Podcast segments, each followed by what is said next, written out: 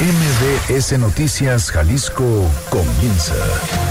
Acompaña al periodista Víctor Magaña y entérate al momento de lo que pasa en Jalisco. Este es un avance informativo MBS Noticias Jalisco.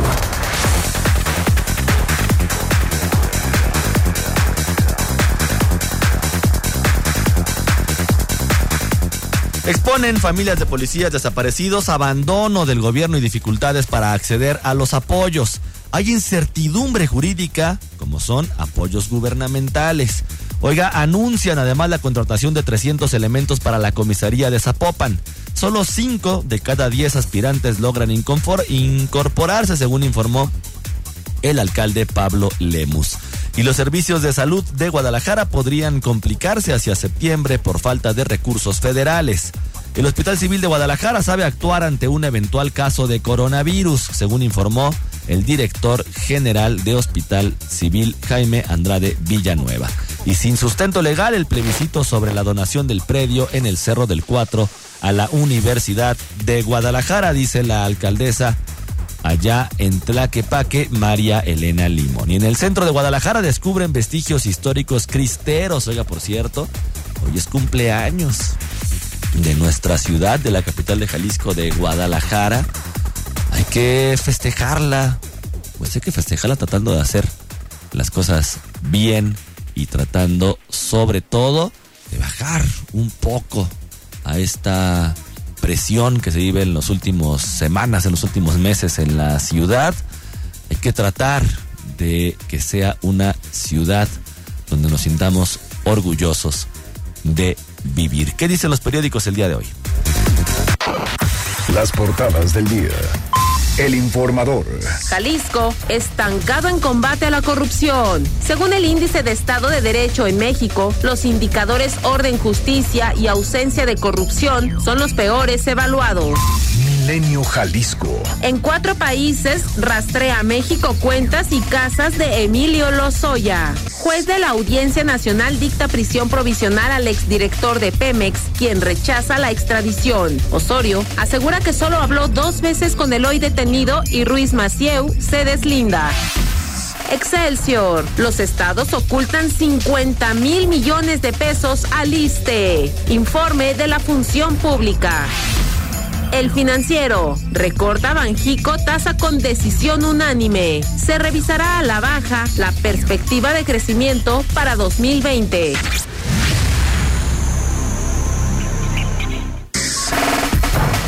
Muy buenos días, ¿cómo le va? Yo soy Víctor Magaña, me da mucho gusto saludarlo este viernes 14 de febrero de 2020. Erika Arriaga se encuentra en la producción de este espacio informativo y Hugo López en los controles operativos. Los teléfonos en cabina 36 298 248 36 298 249. Las redes sociales arroba MBS Jalisco en Twitter, MBS Noticias Jalisco en Facebook y mi cuenta personal arroba semáforo en ámbar. Le recuerdo además que estamos transmitiendo a través de Facebook Live y si quiere usted escribirnos directamente o hacerlo directamente con un servidor, puede hacerlo a través del canal en Telegram Víctor Magaña guion medio MBS. En estos momentos precisamente deben estarle cantando las mañanitas a la ciudad ahí en el centro de Guadalajara. En unos momentos más nos enlazaremos con nuestro compañero Adrián Montiel para que nos platique justo qué es lo que está pasando con estos arranques de los festejos. Son 8 de la mañana con 59 minutos. ¿Qué le parece si comenzamos? Este es el Exa Reporte Vial. Un nuevo destino, una nueva posibilidad de vivir momentos de lujo incomparables a bordo de la nueva Enclave 2020. Oiga, ¿cómo amanece la ciudad del día de hoy? Nadie, y no me voy a cansar de repetirlo, nadie mejor para platicarnos que Ivette Sánchez. Ivette, ¿cómo estás? Buenos días.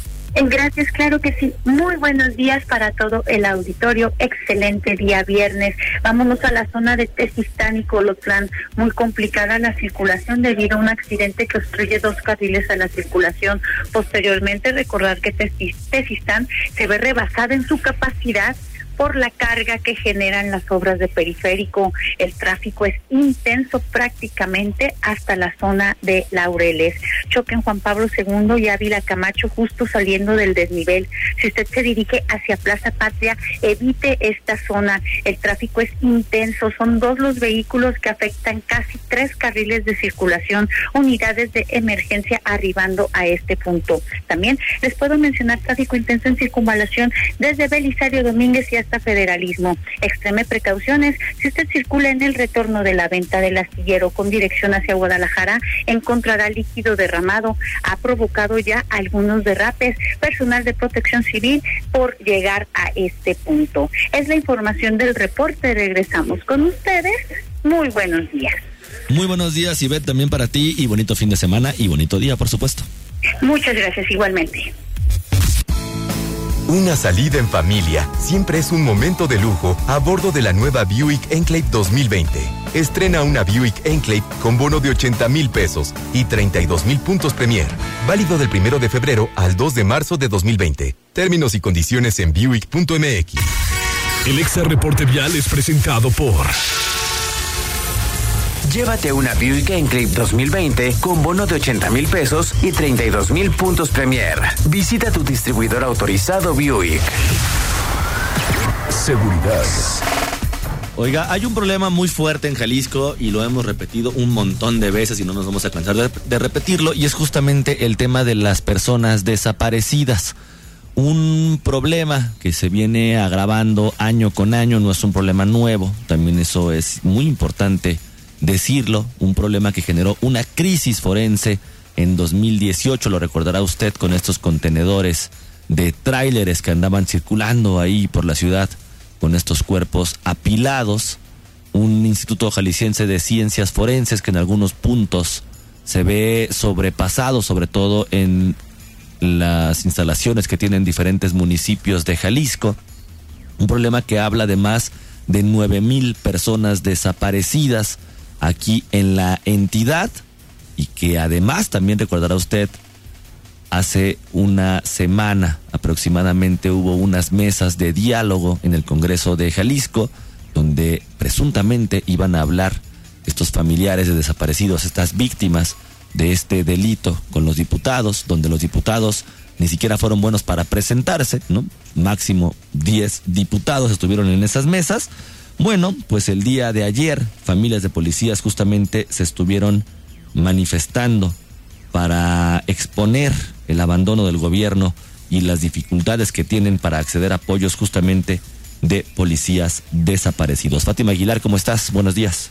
Buenos días, Víctor. Saludos para ti, para el auditorio. Pues sí, eh, comentarte que familiares de policías desaparecidos en Jalisco, tanto de corporaciones estatales como municipales, eh, acudieron al Congreso del Estado eh, para evidenciar la incertidumbre jurídica en la que se encuentran, así como la dificultad para acceder a apoyos gubernamentales porque los elementos están en el limbo jurídico.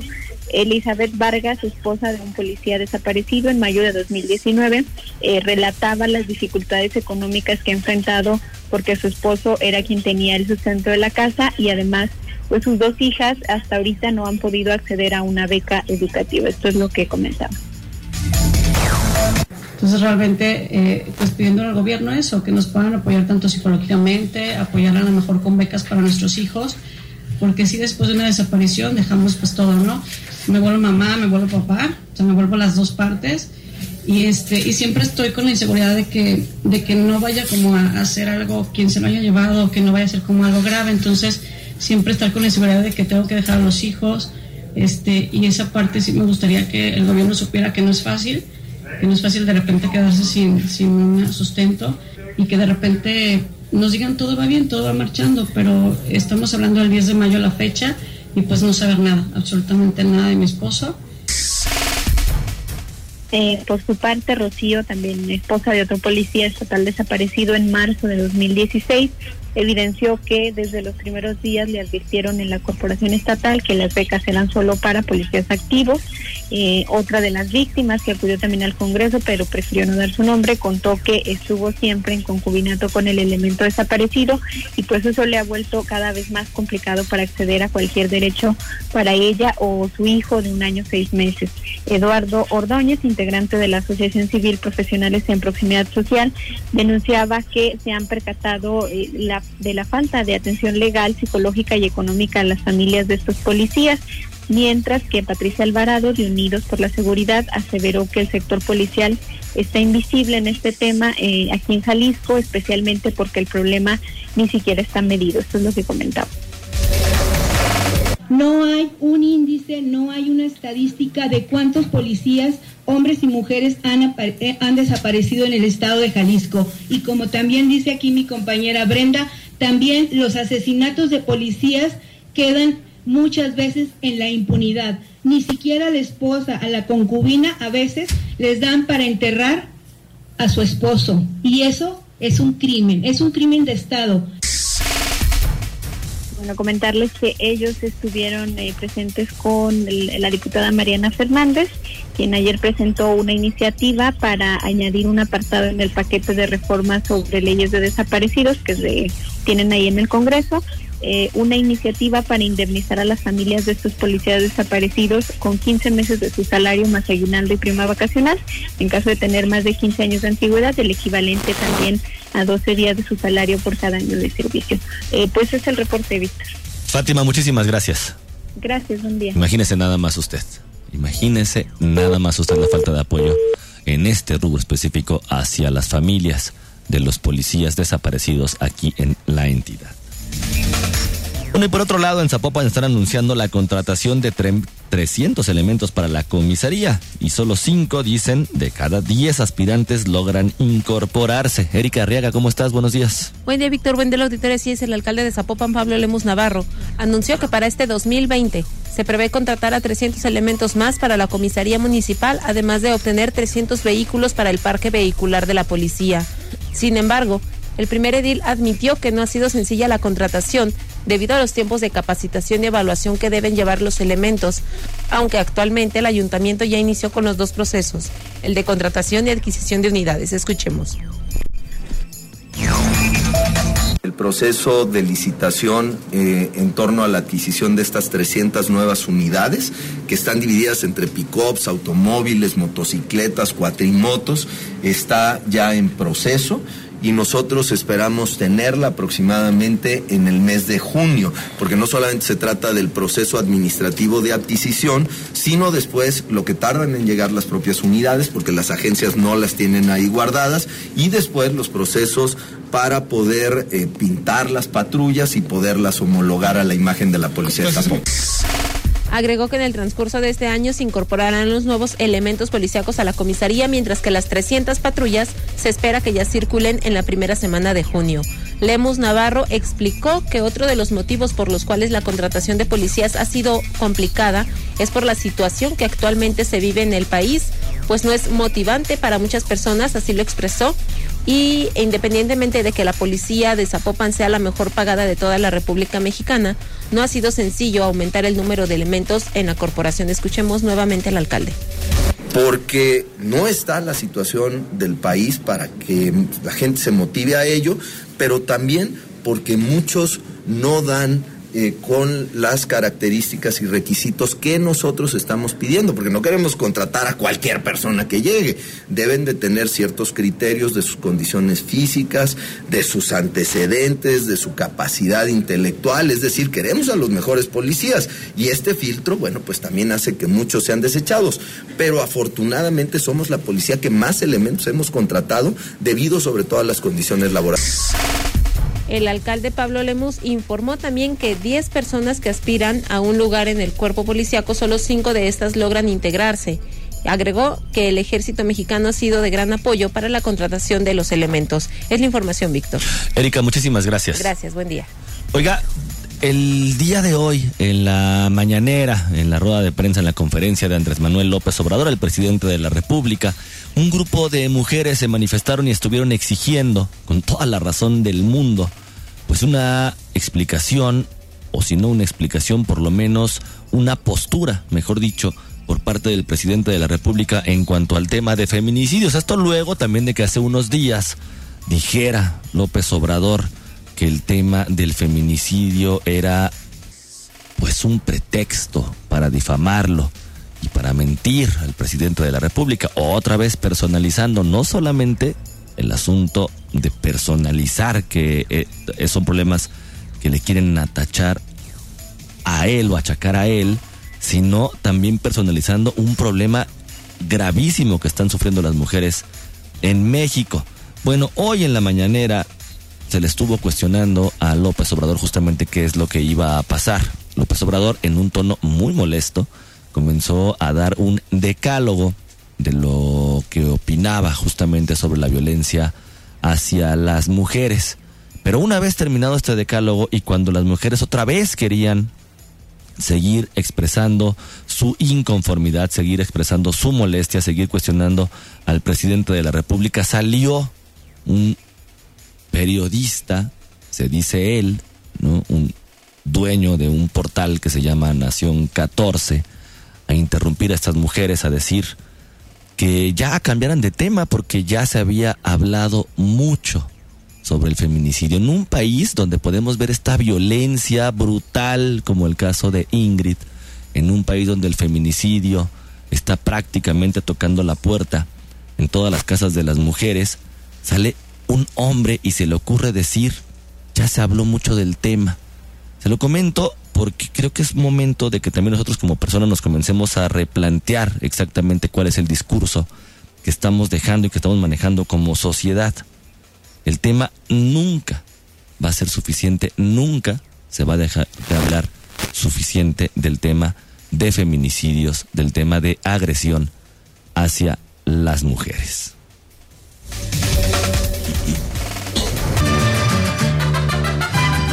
Bueno, y se cumplen 477 años de la fundación de Guadalajara. ¿Cómo lo piensa celebrar usted? ¿Lo piensa celebrar? Se junta justamente con el 14 de febrero, el Día del Amor y la Amistad. 478 años ya mandan aquí corrigiendo. Una disculpa, David, luego a veces las matemáticas me fallan. 1545 es cuando se fundó Guadalajara, si mi memoria no me falla. Bueno, ¿cómo vamos a festejar estos 478 años del aniversario de la fundación de la ciudad de Guadalajara? Mucho se habla de Guadalajara, mucho se habla de la Minerva, también un ícono aquí en la ciudad que al principio, según dicen los que saben, los historiadores, no era muy bien vista en la ciudad, sobre todo la parte que va de López Mateos hacia el centro de Guadalajara, porque decían pues a quién está protegiendo la Minerva, a nosotros nos está dando la espalda. No es para nosotros esta escultura. Es lo que dicen los historiadores en un principio. Luego ya uno fue apropiándose justamente de esta diosa y luego ya uno le empezó a agarrar cariño, ¿no? Incluso también le llegaron a decir la tamalera en algún momento por los brazos que tiene ahí la escultura. Recordará también usted que cuando la estuvieron restaurando hace unos años encontraron un hoyo de una bala. Bueno, mucho, mucho pasa alrededor de la Minerva y mucho pasa en nuestra ciudad. Una ciudad que todavía nosotros tendremos que buscar de qué manera vivirla y de qué manera disfrutarla. ¿Cómo la festeja usted? ¿La festeja? ¿Qué opina? ¿Cómo siente a la ciudad en este aniversario? ¿Qué es lo que está pasando? ¿Qué le duele a Guadalajara? Qué es en lo que se encuentra más fuerte y qué es sobre todo lo que tenemos que conocer de la ciudad, no solamente la parte turística, sino cuáles son esos rinconcitos, esos mercaditos, esas plazas que uno no conoce. Comuníquese con nosotros al 36 298 248, al 36 298 249 a las redes sociales, arroba MBS Jalisco en Twitter, arroba semáforo en ámbar también en Twitter, mi cuenta personal, MBS Noticias Jalisco en Facebook, a través también de nuestro Facebook Live, y por supuesto, en Telegram, Víctor Magaña, guion medio, MBS. ¿Qué tenemos que conocer? ¿Qué nos falta de conocer en Guadalajara? ¿Qué le duele a la ciudad? Para empezar, los baches, ¿no? Pero ahí usted platíquenos qué más, qué más adolece en estos momentos Guadalajara y que por supuesto tiene como una parte fuerte que debemos de presumir. Yo, por lo pronto, le voy a decir la enorme riqueza de gastronomía que se vive actualmente en la ciudad. Vamos a una pausa y regresamos.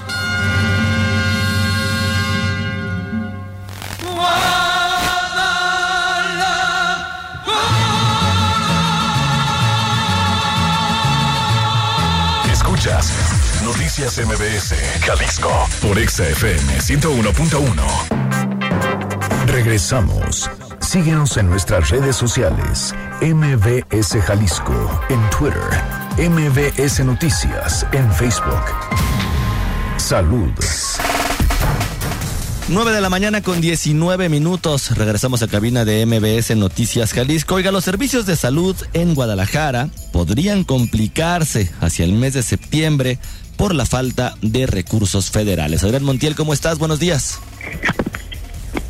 Adelante, Adrián, te escuchamos. Hola, muy buenos días, Víctor Auditorio. Pues mira, el director general del Hospital Civil Jaime Andrade Villanueva habló sobre el brote del coronavirus en... Eh, discúlpame, creo que Parece que tenemos un problema de... Te escuchamos, Adrián. Sí, discúlpame, mira, eh, te comentaba. El gobierno municipal de Guadalajara, como el resto del estado, desconoce si habrá recursos financieros de la federación para ofrecer servicios médicos universales y gratuitos, como el Instituto del Salud para el Bienestar, el INSABI rechazó la propuesta estatal, podrán tener problemas hacia el mes de septiembre. El presidente municipal de Guadalajara, Ismael del Toro, explicó, escuchemos. Eh, nosotros como municipios estamos en la incertidumbre de quién nos va a dotar de los recursos para poder hacer frente a esa obligación que nos marca la federación, pero nosotros estábamos o estamos fuera del convenio también entonces quedaríamos fuera de la modificación del convenio que se había propuesto y que lamentablemente se rechazó y, pues no se cumplió con la palabra por parte del titular del INSABI y del secretario de Salud del gobierno federal. El Ayuntamiento Tapatío planeó recursos para el pago de personal e insumos para 12 meses, pero si la cobertura se amplía desde la federación, no será suficiente la bolsa de 25 millones de pesos para la atención de los pacientes durante este 2020. Por su parte, en el Hospital Civil, que recibía financiamiento federal a través del Seguro Popular y que se interrumpió a principios de 2020, mantiene los servicios con ahorros, extensiones de contratos y con el apoyo de asociaciones civiles. Su director, Jaime Andrade, informó al respecto. Escuchemos. Como lo dijimos en, en un principio, eh, los hospitales civiles este, eh, al inicio del año, al no tener claridad en techos presupuestales, eh, sobre todo lo que tenía que ver con lo que es, eh, vendría a partir de lo que era el Seguro Popular, pues este, estábamos funcionando el, el mes de enero y febrero, parte de febrero, hicimos estimaciones que con lo que traíamos de, de, del año pasado, de todas las adquisiciones del año pasado, podíamos alcanzar. Sobre todo en el desabasto de medicamentos oncológicos, el Hospital Civil se apoya de la Secretaría de Salud Estatal con la Asociación Nariz Roja, aunque el director del Hospital Civil destacó que los medicamentos faltantes en el país ya se obtienen en el, en el extranjero a precios exagerados pues ante, antes los conseguían en los laboratorios PISA, pues que fue clausurado y se interrumpió este, este abasto de medicamentos que resultaban más accesibles aquí en la ciudad. Pues el reporte, Víctor. Adrián, muchísimas gracias. Muy buen día, muchas gracias. Buenos días también para ti. Oiga, el director general del Hospital Civil de Guadalajara, Jaime Andrade Villanueva, habló sobre el brote del virus coronavirus, o conocido científicamente como el COVID-19 en la ciudad de Wuhan, en China, y del que se han reportado casos sospechosos en Jalisco que han determinado como negativos. El director aseguró que ante la eventual atención de un paciente infectado en el hospital hay capacidad médica para su atención. Escuchemos. Entonces, eh, si ahorita llegara un paciente aquí, ya sabemos cómo, cómo recibirlo, cómo, eh, en, en, el caso de que sea una afectación severa, cómo tratarlo. Sabemos que tiene un potencial pandémico. Lo anterior por las contingencias del virus SARS en 2003 y el MARS en 2013 que desarrolló el conocimiento sobre este tipo de virus, de virus, perdón, medicamentos y sobre todo las pruebas para su detención. Escuchemos. Y ahora el, el, el, el COVID-19, en donde eh, este virus, este, en este momento se han infectado 60.300 60, personas y se han, han fallecido 1.300. Pero ¿qué ha dejado lo pasado? ¿Qué, dejó lo pasado? Lo pasado, eh, para, para, para tener una prueba diagnóstica, pasaron como 20 días. Hoy, en menos de una semana, ya estaba la prueba diagnóstica. A nivel global, hay una alerta a través de filtros para reconocer posibles casos. En México están bajo estudio dos, uno en Nuevo León y otro más en Guanajuato. El tiempo. ¿Cómo va a estar este fin de semana en tema climático? Hay que escuchar al meteorólogo de la Universidad, del Instituto de Meteorología y Astronomía de la Universidad de Guadalajara, Héctor Magaña Fernández. Buenos días, soy el meteorólogo Héctor Magaña Fernández y hoy estamos viendo bastante estabilidad en la región debido a un sistema anticiclónico el cual nos traerá hoy cielos soleados y temperaturas cálidas. Hace planes el fin de semana, tendremos soleado y nubes con temperaturas cálidas. Esperamos que en los próximos días del lunes próximo que viene en adelante, las temperaturas empiecen a incrementarse todavía más de cálidas a calurosas. Muchas gracias.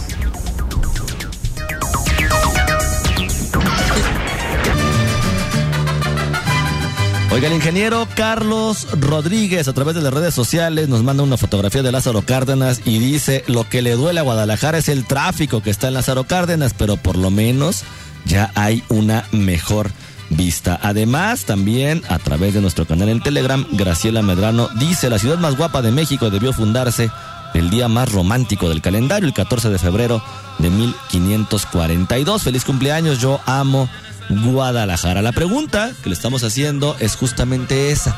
Hoy, en el aniversario de la Fundación de Guadalajara, en el 478 aniversario de Guadalajara, ¿qué considera usted que le duele a nuestra ciudad? ¿Qué debe mejorar para ponerla guapa?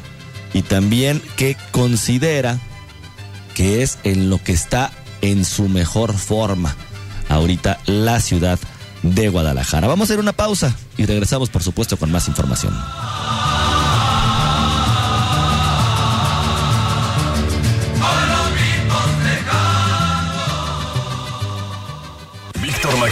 En Noticias MBS Jalisco, por XFM 101.1. Regresamos. Síguenos en nuestras redes sociales. MBS Jalisco en Twitter. MBS Noticias en Facebook. Los deportes. 9 de la mañana con 29 minutos. Regresamos a cabina de MBS Noticias Jalisco. ¿Qué ha habido en materia deportiva esta semana? Y por supuesto, ¿qué viene para este fin de semana? Cristian Horta nos platica.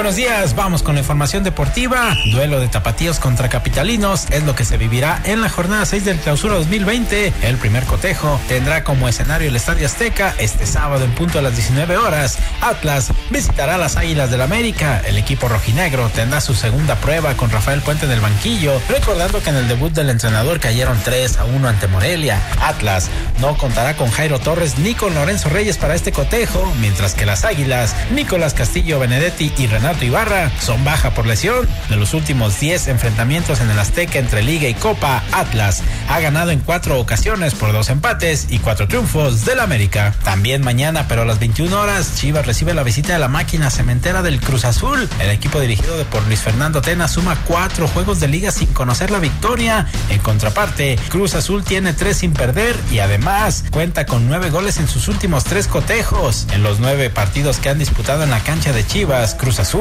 ha ganado en cuatro ocasiones por tres empates y dos derrotas. Leones Negros que el pasado martes venció al Atlanta United en penales en el duelo por la conmemoración del 60 aniversario del Estadio Jalisco, se medirá Venados de Mérida el próximo domingo al mediodía dentro de la jornada 4 de la Liga de Ascenso. Los melenudos quieren mantener el buen arranque en este clausura 2020 pues marchan con siete unidades y son sublíderes de la tabla general. En la Liga Femenil, Atlas recibe a Bravas de Ciudad Juárez mañana a las 11 horas. Las rojinegras se ubican en el tercer sitio a la general con 13 unidades. Para el lunes, Chivas visita a Cholas de Tijuana en punto a las 21 horas en el Estadio Caliente. El rebaño acumula 9 unidades y son octavas de la general.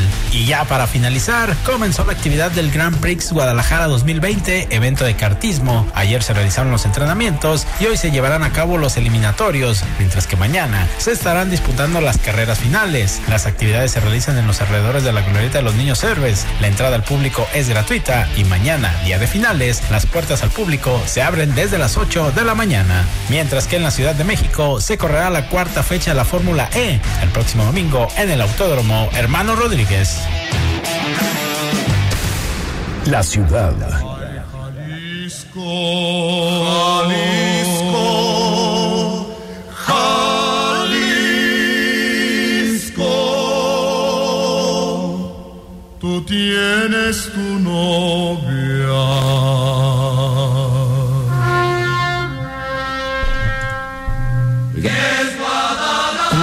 478 años cumple nuestra ciudad el día de hoy.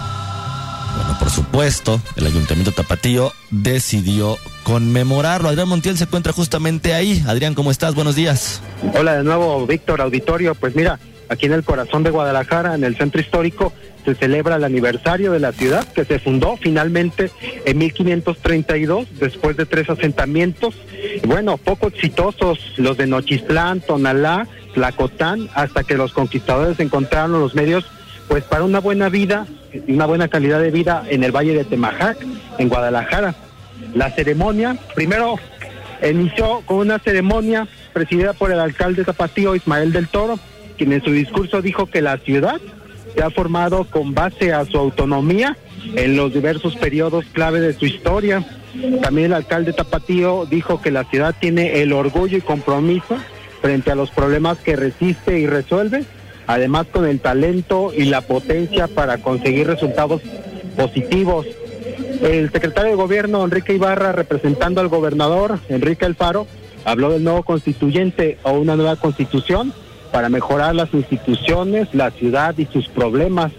A este festejo acudieron regidores, la presidenta municipal de Juanacatlán, el presidente del Poder Judicial, de la Cámara de Comercio y representantes del gobierno estatal, diputados locales, federales y senadores del ejército, de la UDG y estudiantes de la Escuela Secundaria Mixta 56. También se entregó el galardón Ciudad de Guadalajara a Francisco Adrián Barrera por la trayectoria en rescate y difusión de la cultura con el Museo de las Artes de la Universidad de Guadalajara. También se rindió una guardia de honor a las estatuas de los fundadores Miguel Ibarra y Beatriz Hernández. Ahorita mismo están por comenzar las mañanitas a la ciudad y bueno, ya hay mucha gente pues, en la espera de esta ceremonia y también de pues, la cortesía de la ciudad que va a entregar eh, picones y chocolate caliente que aquí ya están esperando ser servidos, pero primero las mañanitas, Víctor. Pues Adrián, hay que celebrar a nuestra ciudad, a nuestra ciudad y por supuesto exigirle a las autoridades pues que nos den la garantía de seguridad, de movilidad, de salud, de todo lo necesario justamente para que podamos vivir como debemos de vivir esta ciudad. Muchísimas gracias. Gracias, muy buen día. Muy buenos días también, también para ti. Oiga, nos comentan a través de las redes sociales, Víctor, lo que le falta a Guadalajara y Jalisco principalmente es un buen gobierno que vea por la ciudad, no por sus intereses, porque eso de volver loca a Guadalajara con ciclovías fantasmas y competencias de go-cars en la ciudad está en chino, es lo que comenta Tomás Castellanos justamente de cómo está la ciudad, la pregunta que le hacía, ¿qué le duele a Guadalajara en estos momentos?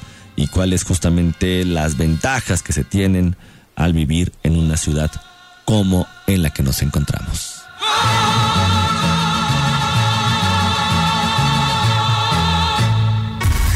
Este es el Exa Reporte Vial.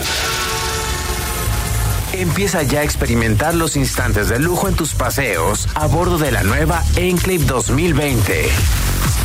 Oiga, a vuelta de rueda nos comentan a través de las redes sociales en Lázaro Cárdenas antes, antes de los arcos del milenio. Dicen que es por un choque que se encuentra como a la altura de Cruz del Sur para que tome sus precauciones. Además en Zapopan, en la colonia Mariano Otero, entre Avenida Mariano Otero y Francisco y Madero, o un accidente vehicular. Otro más en la colonia Country Club, en Mar Caribe y Mar Adriático. Además, también en la colonia americana, Nicolás Romero y Justo Sierra, otro choque, también entre dos particulares, lo mismo que en la colonia Hacienda Santa Fe, en Nuestra Señora de las Mercedes y Nuevo México. En el Coli, lo mismo justo en Avenida Las Torres y Sinapecuaro. Y uno más en Colonia Villaseñor, en Juan Álvarez y Ramos Millán. La recomendación de siempre, ya sabe, maneje con precaución, no se distraiga, respire, relaje, se ponga la música que sea de su preferencia. Solamente ya sabe, de 9 a 9.45 ponga 101.1, no vaya a poner música, ahí pónganos a nosotros. Y bueno, ahí maneje, maneje con precaución. Una salida en familia siempre es un momento de lujo a bordo de la nueva Buick Enclave 2020. Estrena una Buick Enclave con bono de 80 mil pesos y 32 mil puntos Premier. Válido del primero de febrero al 2 de marzo de 2020. Términos y condiciones en Buick.mx. El Exa Reporte Vial es presentado por. Adquiere una Buick Enclave 2020 con bono de 80 mil pesos y 32 mil puntos Premier. Visita tu distribuidor autorizado Buick. La nota buena del día.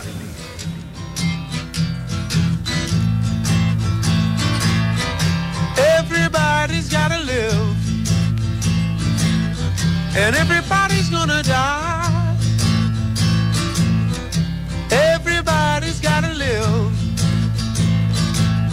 I think you know the reason why. Sometimes I go and get so good. Oiga, no nada más estamos conmemorando la fundación de nuestra ciudad, sino además también ya sabe, a nivel global se festeja el Día del Amor y la Amistad. Usted puede estar a favor, usted puede estar en contra, puede decir que es un asunto de mercadotecnia, puede decir lo que sea. Lo que yo le recomiendo es que independientemente de si crea en el día o no, abrace a la gente que se encuentra a su alrededor, abrace a la gente que usted quiere, aproveche. Es más, véalo como un pretexto para abrazar a sus seres queridos, véalo como un pretexto también para decir a las personas que las quiere. No lo deberíamos de necesitar, pero si usted considera que sí, ahí está el 14 de febrero. Por cierto, el periódico El País publica justamente el día de hoy los corazones están hechos para romperse. Ocho escritores cuentan sus citas más desastrosas y otras dosis de sabiduría deprimente para sobrevivir a la marea pegajosa de este 14 de febrero. Suélteme el brazo, señor San Valentín, es lo que dice el día de hoy. Por ejemplo, Gabriela Wiener de Perú. Fue mi primera cita formal. Eso quiere decir que fue la primera vez que un chico me dijo, después de verme una vez, que quería verme por segunda vez. Lo mejor de mi primera cita fue que no fue una cita a ciegas. Aunque, claro, las personas inseguras solo estamos seguras de algo, que en una segunda mirada verán todos nuestros defectos. Así que estaba nerviosa, pero no estaba sola. Esa tarde, en la concha acústica del campo de Marte, suena a una rape en una playa extraterrestre, pero solo es un auditorio al aire libre en Lima, Perú. Mi hermana menor y yo conocimos a dos chicos que aparecían hermanos, y aunque no lo eran, el encuentro ya tenía el sello inequívoco de cuando Frozen se encuentra con Rayman. Sus madres eran de izquierda y feministas de la época, como nuestra madre, lo que probablemente haya influido en la educación y en las buenas maneras de sus hijos, o al menos eso me pareció. Hasta ese momento yo solo había conocido chicos que demostraban su deseo sexual tirándome bolas de mocos y diciendo mi nombre con eructos, no invitándome al cine. La cita era rara para hacer una primera cita, una cita dos por dos en la que no te mandan con tu hermano, sino con tu hermana. Una cita en realidad que lindaba con el porno de hermanas. Una cita en el cine para tocarse levemente en la oscuridad con tu hermana pequeña al costado. Nos vestimos y peinamos durante todo el día y a las 3 de la tarde ya estábamos rumbo al cine Pacífico en Miraflores, donde todos los adolescentes limeños tenían sus primeras citas. Bueno, si usted desea saber qué es lo que pasó en esta cita desastrosa, en una de las ocho citas, citas desastrosas que publica el día de hoy El País con ocho escritores, titulado Los corazones están hechos para romperse. Bueno, pues vaya y clávese justamente en esta publicación el día de hoy. Son nueve de la mañana con 41 minutos. Yo soy Víctor Magaña. No me queda más que desearle que pase usted un muy bonito día.